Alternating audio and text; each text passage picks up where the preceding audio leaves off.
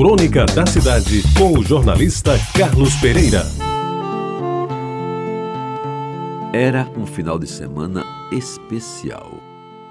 O encontro estava marcado para a cidade de Salvador, longe de tudo e de todos. Como só é acontecer com amores fortuitos, escondidos, sigilosos e quase proibidos. Víamos de lugares diferentes, mal nos conhecíamos e a expectativa do encontro só era menor do que a certeza do que iria ocorrer. Depois daquilo, quem sabe, somente a eternidade. Os aviões não atrasaram e quase nos encontramos no aeroporto. Isso não convinha por vários motivos.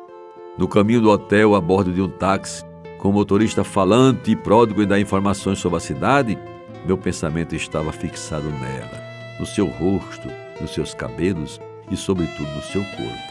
O condutor falava nas belezas de Salvador, da alegria do seu povo e se desmanchava em louvores à festa que naquela sexta-feira iria acontecer em todos os recantos da cidade. Afinal, meus amigos, era 2 de fevereiro, uma das duas maiores datas da Bahia. Talvez maior mesmo do que o 2 de julho, que é a independência do Estado. Desde a manhã até o final da noite, entrando pela madrugada do sábado, ia ser festa e mais festa desfile de blocos antecipando o carnaval baiano, a época muito mais autêntico, sem os milhares de turistas que marcam os dias de hoje, os vestidos de branco das baianas e as oferendas que seriam jogadas ao mar para louvar a deusa mãe Iemanjá. Enfim, depois do almoço num hotelzinho modesto e confortável na praia de Itapuã, fomos todos para Beira-Mar, onde os festejos já se estendiam com centenas de pessoas esperando os barcos que tinham saído de manhã e estavam voltando cheios de peixes e prontos para receber as baianas de branco e as flores que seriam espalhadas nas águas em louvor de Iemanjá. Ficamos sentados no banco tosco de madeira, olhando para o céu, para o mar e para aquelas pessoas impregnadas de fé e convicção de que aquela era realmente a sua maior festa.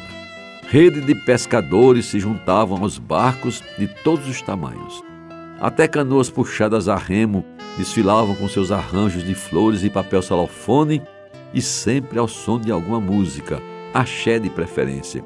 Faziam preces e cantavam as cantigas afro-brasileiras, no ritmo animado que às vezes chegava a ser frenético, com o rodopiar das saias rendadas das negras baianas espalhando as areias na beira-mar. Anoiteceu e nos demos conta de que aquele era realmente um 2 de fevereiro diferente. E por isso mesmo ficou inesquecível. Pelo inusitado da festa, pelas promessas do amor eterno que as pessoas faziam sob as bênçãos de Iemanjá e pelo roçado de corpos carinhosos em busca do prazer. E assim como aconteceu, passou e se foi. Mas este ano, quando eu vi na folhinha o 2 de fevereiro, me lembrei que em 1900 e antigamente aconteceu comigo e com mais alguém.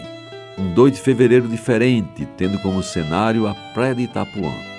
Cantada por Dorival Caymmi e imortalizada também nos versos de Vinícius de Moraes, que acabaram virando música. E entre o pôr do sol e o ir embora da lua em Itapuã, naquela sexta-feira, 2 de fevereiro, muita coisa aconteceu. E talvez por isso mesmo a data virou inesquecível. Você ouviu Crônica da Cidade com o jornalista Carlos Pereira.